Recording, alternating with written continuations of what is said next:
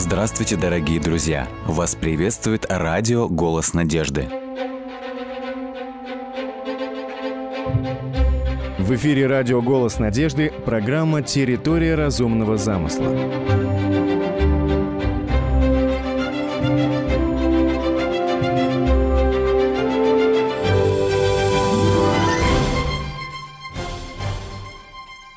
Программах мы увидели, что естественный отбор – это не то же самое, что эволюция. В связи с этим естественный отбор не может стать обоснованием теории, которую однажды сформулировал Дарвин. В данной программе мы рассмотрим то, о чем Дарвин даже не имел никакого представления, и это область генетики. С чего начинается история генетики? Для исследователей даже невооруженным взглядом было заметно, признаки родителей как-то проявляются и у потомков. Помимо сходства с родительскими формами возникает также и различие. На протяжении почти всей истории не было понимания, каким образом организмы передают потомству свои наследственные признаки не было понимания, что приводит к вариациям внутри видов, как эти вариации передаются из поколения в поколение. В XIX веке начался поиск путей передачи этих признаков. Дарвин жил в то время, когда не было никакого представления о генетике. В каком контексте разрабатывались идеи эволюционного развития? Эти идеи разрабатывались, можно сказать, в информационном вакууме. Этот вакуум заполнялся различными умозрительными гипотезами. Существовали самые разные теории. Эти теории пытались объяснить причины наследования приобретенных признаков. Дарвин не был удовлетворен ни одной из этих идей, поэтому он выдвинул свою собственную гипотезу наследования признаков. Эта теория получила название пангенезис. Какими были представления Дарвина? Дарвин предположил, что во всех тканях, в клетках организмов присутствуют очень маленькие субмикроскопические частицы геммула. Согласно его мнению, вместе с движением крови эти частицы несут наследственные признаки из клеток тела в половые клетки и хранятся там. Во время зачатия гемулы смешиваются и передаются следующему поколению. То есть данная концепция предполагала, что признаки родителей у потомков смешиваются подобно тому, как смешиваются жидкости. На чем был основан данный взгляд? Для такого взгляда не было никакого физического или экспериментального обоснования. Это была исключительно умозрительная гипотеза. 1866 год. То есть в этот же период австрийский биолог, ботаник, отец генетики, основоположник учения о наследственности Грегор Мендель впервые опубликовал законы генетической наследственности. Мендель открыл закономерности наследования признаков. По сути, это стало первым шагом на пути к современной генетике. Что следует заметить? Дарвин был теоретиком – он строил свою гипотезу исключительно из философских предпосылок, как мы это отметили выше. Однако чем отличались выводы Менделя от дарвиновских? В отличие от Дарвина, Мендель был экспериментатором. Мендель пришел к правильным выводам, потому что он действовал опытным путем. Гипотеза наследования признаков Дарвина была в целом отвергнута после открытия законов Менделя. К чему пришел Мендель? Он пришел к следующим выводам. За наследственные признаки отвечают дискретные или же отдельные, не смешивающиеся наследственные факторы. Эти факторы получили название гены. Мендель пришел к тому, что именно ген несет информацию об определенном признаке или функции организма. Ген является материальным носителем наследственности. Мендель также определил – Каждый индивидуум несет два аллеля для каждого признака, и каждый родитель отдает только один из аллелей своему потомку. Следует пояснить, аллели – это различные формы одного и того же гена, которые расположены в одинаковых участках хромосом. Аллели определяют направление развития конкретного признака. И, наконец, наследственные факторы передаются потомкам через половые клетки – при формировании гамет, гаметы – это репродуктивные клетки, которые имеют одинарный набор хромосом. Так вот, при формировании гамет в каждую из них попадает только по одному аллелю из каждой пары. Каков главный вывод в открытии Менделя?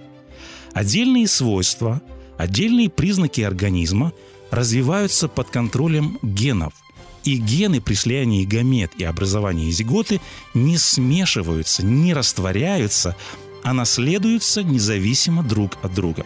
Таким образом, потомок является не средним своих родителей, то есть не смесью, как утверждала теория пангенезиса, а комбинацией дискретных или же отдельных признаков, которые передаются родителями детям. Что интересно и что самое странное – Дарвин опубликовал свою теорию наследования признаков в 1868 году, то есть спустя два года после открытия Менделя и публикации результатов его работ. Пангенезис Дарвина связан с более ранней теорией. Эта теория носила название ламаркизм или же наследственность по Ламарку. Французский ученый-естествоиспытатель Жан-Батист Ламарк, он стал первым биологом, который попытался создать теорию эволюции живого мира – Чему он учил?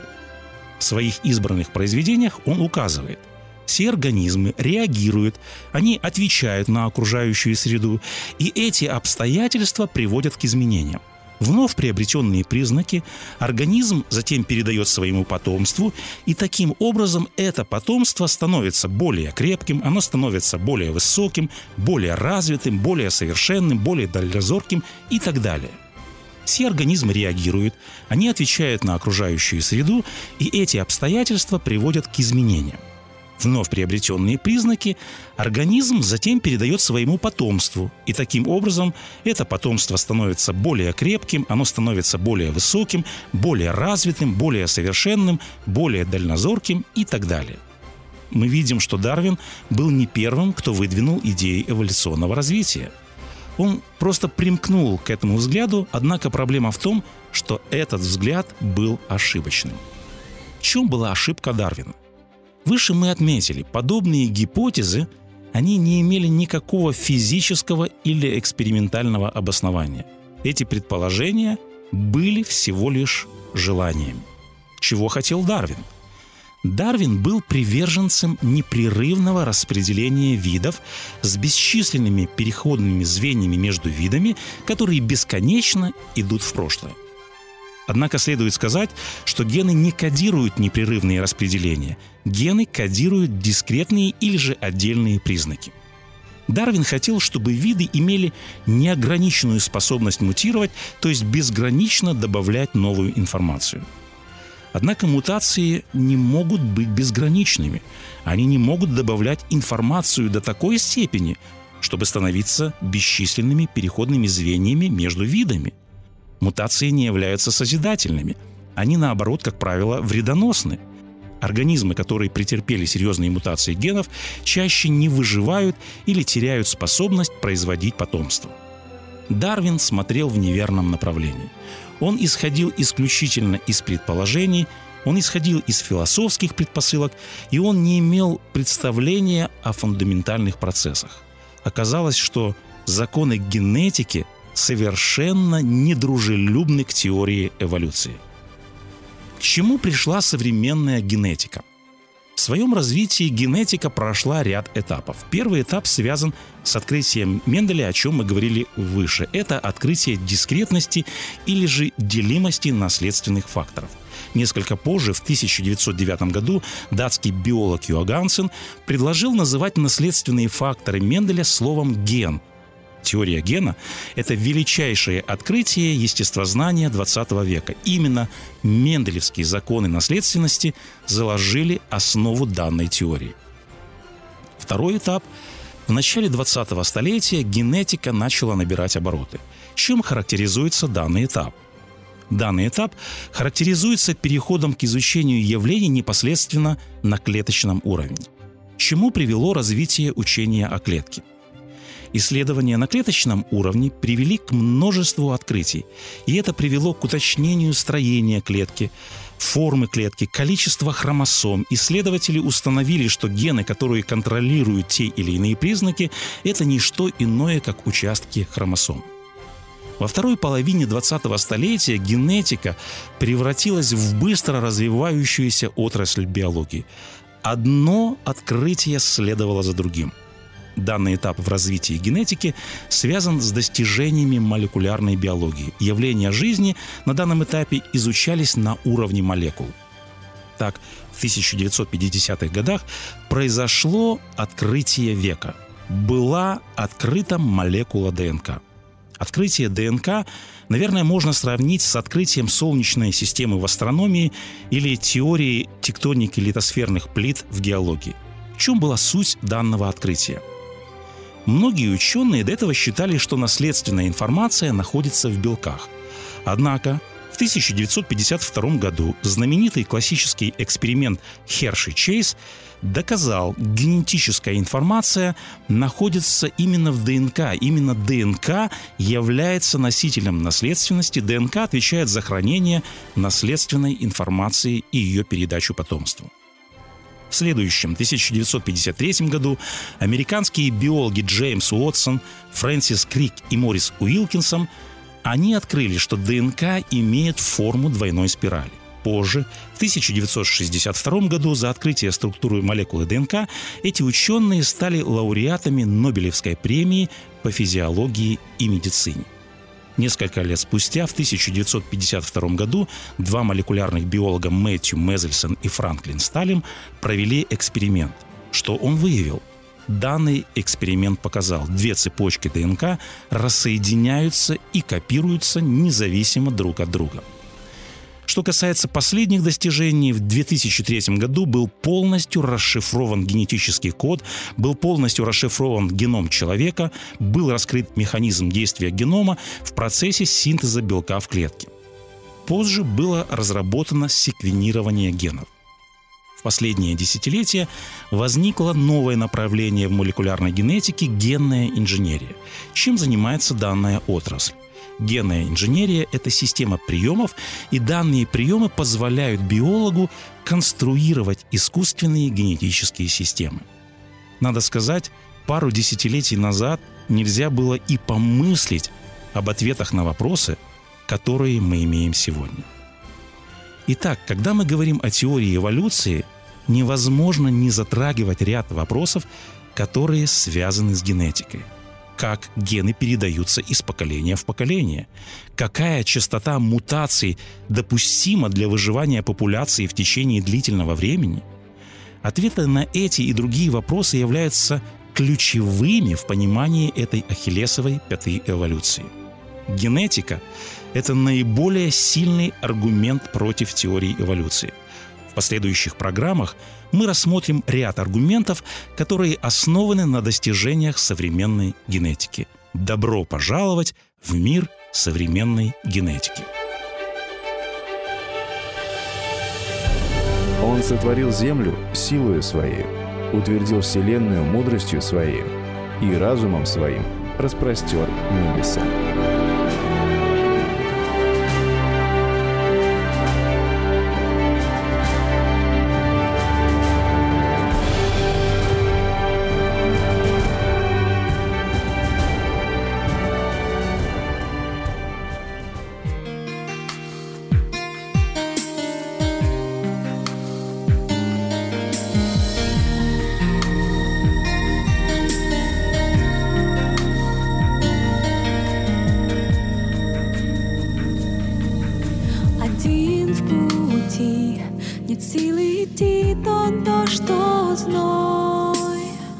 же быть.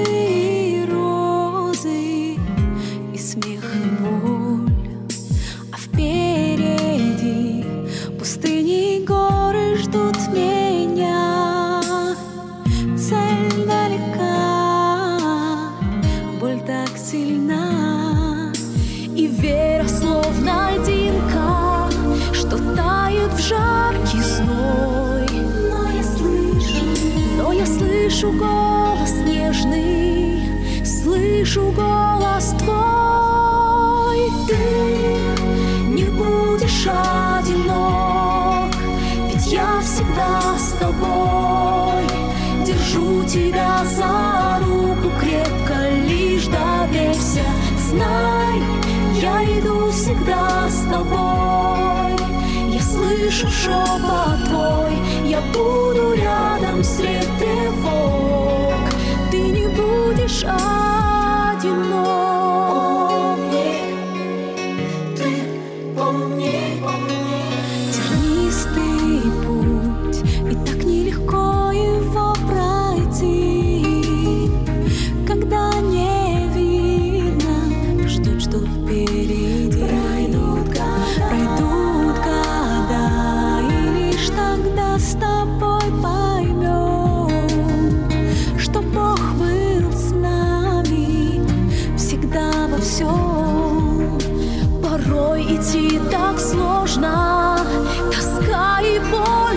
Глазах. Только ты все время помни, ты не забывай, ты не будешь одинок, ведь Бог всегда с тобой, тебя за руку держит крепко, лишь доверься, знай, Он идет всегда с тобой, слышит шепот твой, тревог, ты не будешь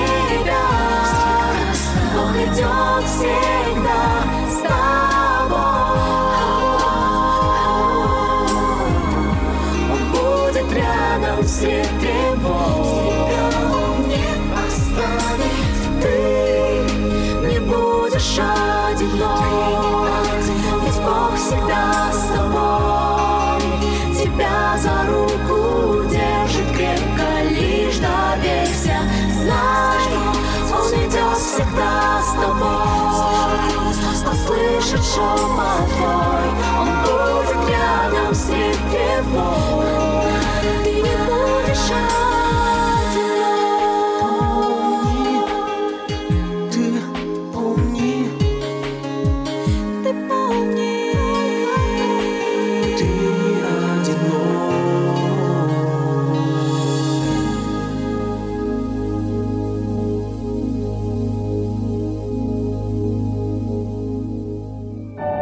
Воинственного вида мужчина, будучи вождем, шел в первых рядах армии и все время оглядывался. Он искал взглядом таинственного гостя, встреченного недавно в разведке. Тот до смерти напугал вождя внезапным появлением из пустоты в боевом облачении неизвестной ему армии. Гость подробно изложил план предстоящего сражения, гарантируя полную победу чем еще больше удивил бывалого воина, знавшего, что их враги живут здесь веками.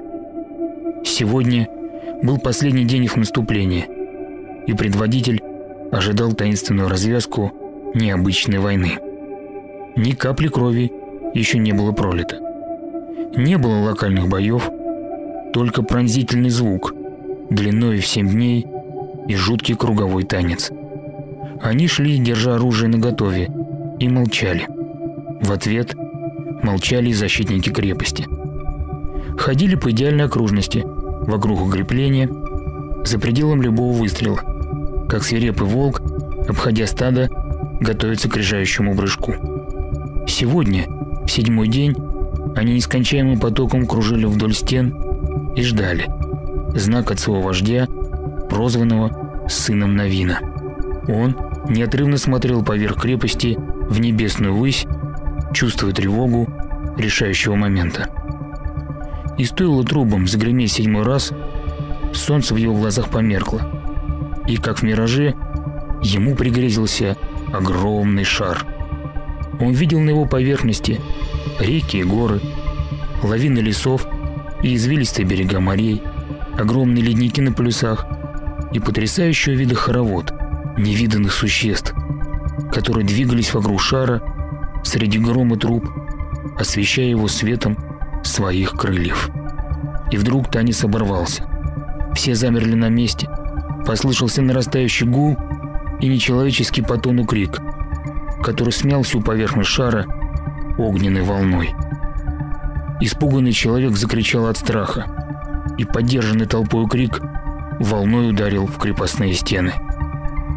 Все еще находясь под впечатлением своих грез, сын Навина побежал в сторону высоких каменных стен, которые оседали под сокрушительной мощью невидимого покровителя этого народа.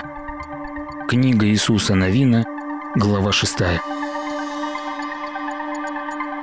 С вами был Александр Медведков. Заходите, пишите и оставляйте отзывы на сайте голоснадежда.ру.